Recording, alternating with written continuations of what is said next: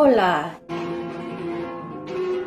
y bienvenidos al podcast La vida en español,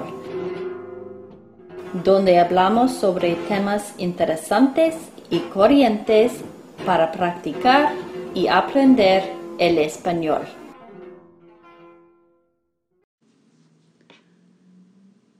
Hola, bienvenidos al podcast La vida en español.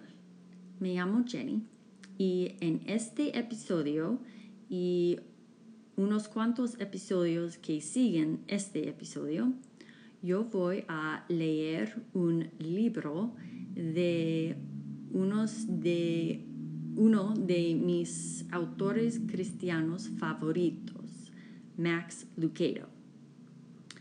El libro se llama Todo lo que Dios tiene para ti. Ojalá que lo disfruten. Vamos. No te juntes con la pandilla de los desganados. Donde no hay visión, el pueblo se extravía. Dichosos los que son obedientes a la ley. Proverbios capítulo 29, versículo 18. Estas son algunas pésimas estadísticas de las que no querrías ser parte. La infelicidad en el trabajo afecta a una cuarta parte de la población activa de los Estados Unidos.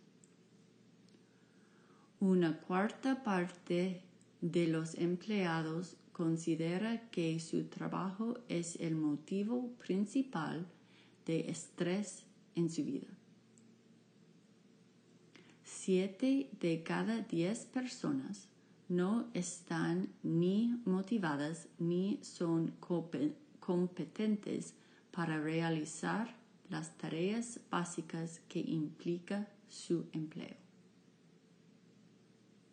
El 43% de los empleados siente odio hacia otros empleados de manera frecuente o muy frecuente a consecuencia de sentir sobre sí un exceso de trabajo.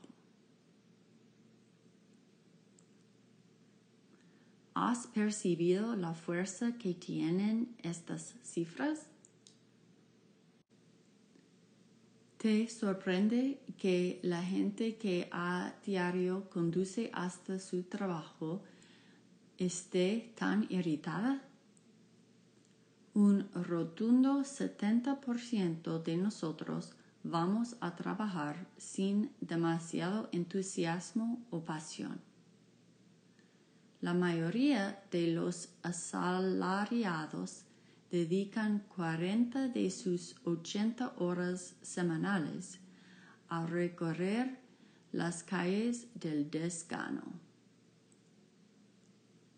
Tal miseria no sirve sino para amargar a las familias, colimar los bares y pagar los sueldos de los terapeutas.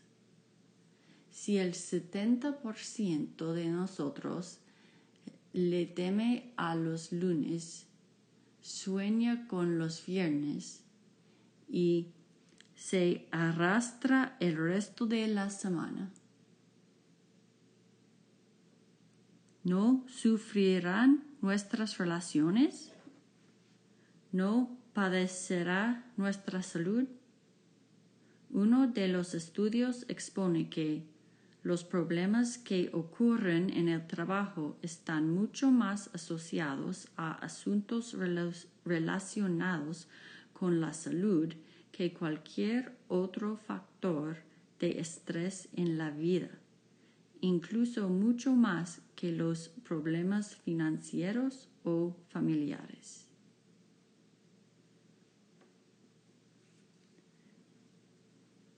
Esas cifras pueden calificarse como una epidemia, una epidemia de monotonía. Alguien ha quitado la chispa de nuestros días. Una niebla persistente se ha asentado sobre nuestra sociedad y semana tras semana la monotonía nos va minando la energía. La gente se dirige a su empleo arrastrando sus temores a la oficina. Los edificios están colmados de gente que trabaja para vivir en lugar de vivir para trabajar. Aburrimiento, rendimiento mediocre. Dios te hizo a propósito, con un propósito.